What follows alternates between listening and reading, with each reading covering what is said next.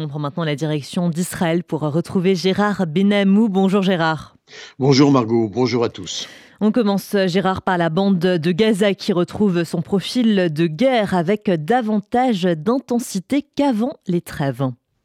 Oui, Margot, il faut dire que les trêves ont été interrompues, comme on le sait. Les échanges entre des otages israéliens des détenus palestiniens des prisons israéliennes ont cessé. Aussi, la bande de Gaza retrouve donc son profil de guerre avec plus d'intensité qu'avant les trêves. Et puis, l'armée israélienne sait que le temps de l'action est limité en raison de considérations diplomatiques, notamment la réticence américaine devant les bombardements de Tzal dans le sud en préparation de l'intervention des unités d'infanterie appliquées à détruire les postes de commandement du Hamas et les tunnels. L'armée a concentré ses attaques hier soir sur la région de Khan où se trouve une affluence de commandement du Hamas et où se cacheraient les chefs au plus haut niveau des factions terroristes. Et Ranounias, la deuxième ville la plus importante après celle de Gaza, très densément peuplée, rend difficile les opérations de Tsahal, Gérard. Oui, tandis que des centaines d'installations militaires du Hamas conservent malgré tout leur capacité de lancer des roquettes vers les grandes villes du sud d'Israël. Les combats sont âpres et parfois même imposent le corps à corps. Les forces israéliennes sont seulement au début de leur avancée pour neutraliser les infrastructures militaires du Hamas dans ce secteur. Tsahal s'applique à déplacer la population lorsque c'est nécessaire pour la préserver des effets collatéraux des combats. La Maison-Blanche a d'ailleurs souligné dimanche qu'Israël faisait effectivement des efforts importants pour minimiser les, parties, euh, les pertes civiles plutôt dans la bande de Gaza. Parallèlement, on évoque une intensification des actions militaires s'il n'est pas décrété une trêve pour de nouvelles libérations d'otages.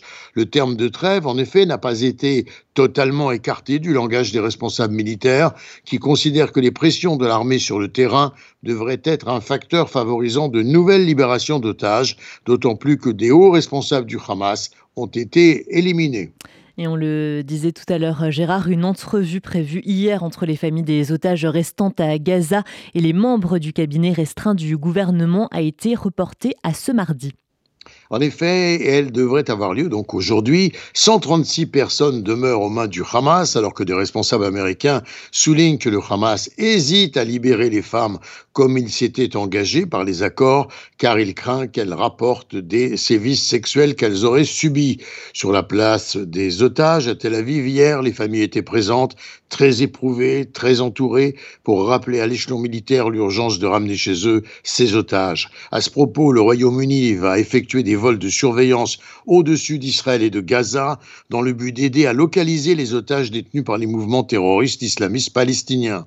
C'est ce qu'a annoncé en tout cas le ministère britannique de la Défense. Par ailleurs, Karim Khan, le procureur en chef de la Cour pénale internationale, s'est rendu en Israël ce week-end à la demande des familles des otages. C'est le tout premier déplacement en Israël d'un procureur en chef de la CPI Karim Khan s'est rendu dans certaines communautés attaquées par le Hamas le 7 octobre dernier, à commencer par le kibbutz Be'eri et celui de Kfar Aza. Il a d'ailleurs attentivement écouté les témoignages de rescapés du massacre. Et enfin, Gérard, quelle est la situation sur le front nord d'Israël face au Liban?